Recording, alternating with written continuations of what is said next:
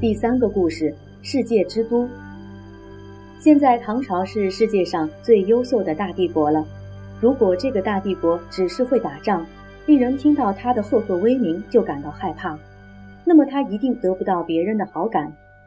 不过唐朝不是那样的霸主，他虽然也很威风，但别人却忍不住想对他友善和亲近。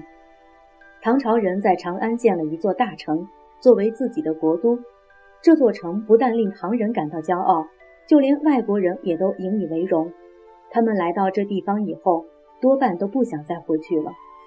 这座长安城和八百多年前汉朝建筑的长安城并不是同一座城。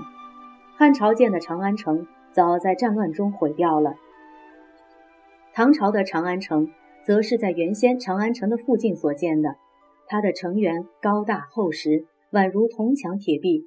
城内则像个大棋盘，分割成许多方格，每一格是一个区域，相当整齐划一。我们知道，唐朝人喜欢浪漫的诗文，文人雅士能随意挥洒出俊秀的书法和绘画。可是他们的建筑却是一板一眼，毫不含糊，似乎一切都经过周密的计划。这就好比你上课的课表，原先都已安排妥当，不会发生差错一般。都城的北面是皇帝和官吏的住宅、朝廷的办公室、仓库和军队的营区，普通百姓是不准住的。一般百姓住在房里，房也是一块块的小区域，有点像我们现在的邻或里。因此，中国人到现在还习惯把自己附近的人家称作街坊邻居，每一房都有一个名字，方便人们记住它和称呼它。长安城分成一百零八个坊，每个坊都用土墙围绕起来，四面各开一个门，供居民出入。清晨时打开坊门，天黑时关闭坊门，并设有专人定时敲鼓，通知大家开关坊门。关坊门之后就不能随意出入了。为了保持坊内街道整齐，他们规定房屋有一定的高度，严禁屋檐和墙壁占用道路，不准街巷内随便挖坑洞。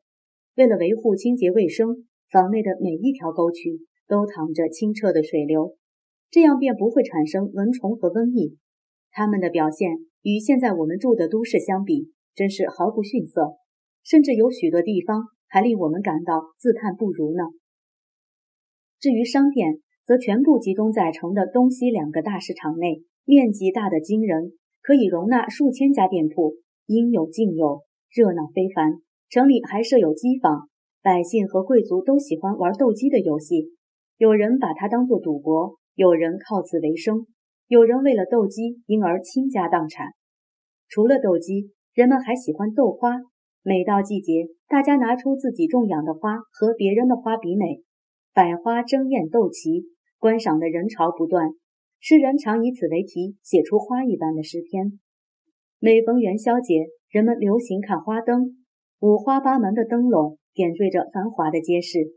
那几天，连城门和坊门也不关，好让大家尽情欢乐。长安城之所以成为当时最伟大的都市，当然和它的交通有关。在大帝国的境内铺设了成千上万里的马路，人们几乎从任何地方都可以一路走到长安，并且每隔一定距离就盖一所驿站，准备了食宿和马匹车辆。长途跋涉的人可以在此换车、换马或休息。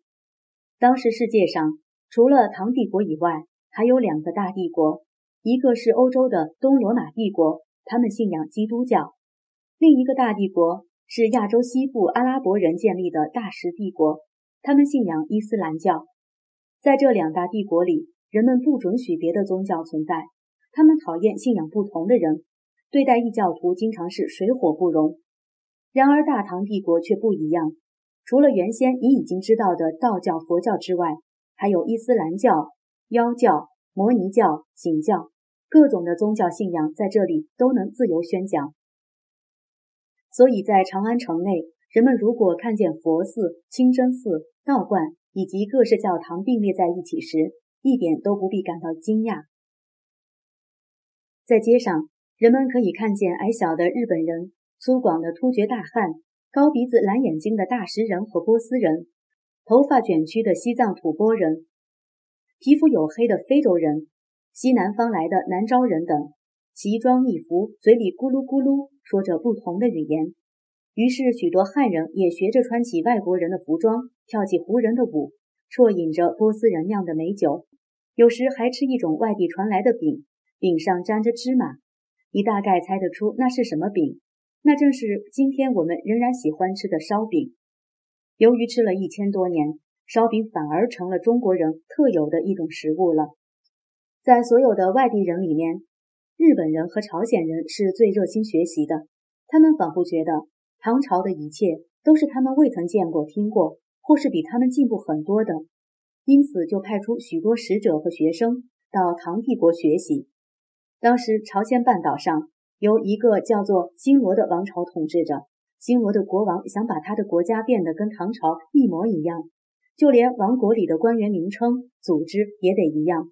他甚至亲自跑到中国访问，看看自己还有哪些地方学得不够像、不够好。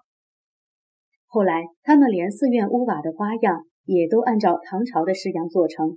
直到今天，如果你到韩国去，还可以看到这些东西呢。最后，新罗王在他死后的墓碑上也刻着和唐朝人墓碑上一模一样的花纹。日本和唐帝国隔着大海，可是他们对唐朝倾慕极了，因此大批的留学生、使者乘坐船只，渡过波涛汹涌的大海，来到大唐帝国。他们是收获最大的好学生，所以后来日本的房屋、寺庙、武器、武术、文具、乐器、绘画、书法、养蚕、纺织、造纸、医药等等，没有一样不是照着唐朝人去做。你见过今天日本人穿的传统服装和服吗？那就是根据唐装制成的，甚至连日本这个国号都还是女皇帝武则天赐给他们的称呼，并且一直沿用到今天。日本人本来就没有什么正式文字，他们觉得中国的汉字太方便、太优美了，所以便以汉字为基础改造成自己的日本文字。长久以来，日本人都会以一个人的汉字写得好不好来评定他是否有学问。所以一千多年后的今天，如果你看到日本书里居然还有许多中国字时，千万不必惊讶，因为你已经知道那是怎么回事了。如果你到日本旅游时，也不妨多看一看他们古老传统的寺庙或建筑。对于那些唐朝的遗风，或许日本保存的比中国还要完整很多呢。一个总是羡慕别人老是有样学样的小孩，比方说哥哥制飞盘，他就跟着制飞盘；姐姐滑轮滑，他也就跟着滑轮滑。这种人或许会被讥笑是跟屁虫，不过有一天你会发现。世界上许多好事情都是这样学来的。说来听听，唐朝时长安是世界的中心，全世界的人都跑到长安去。为什么现在的中国的都市却没有那么大的魅力呢？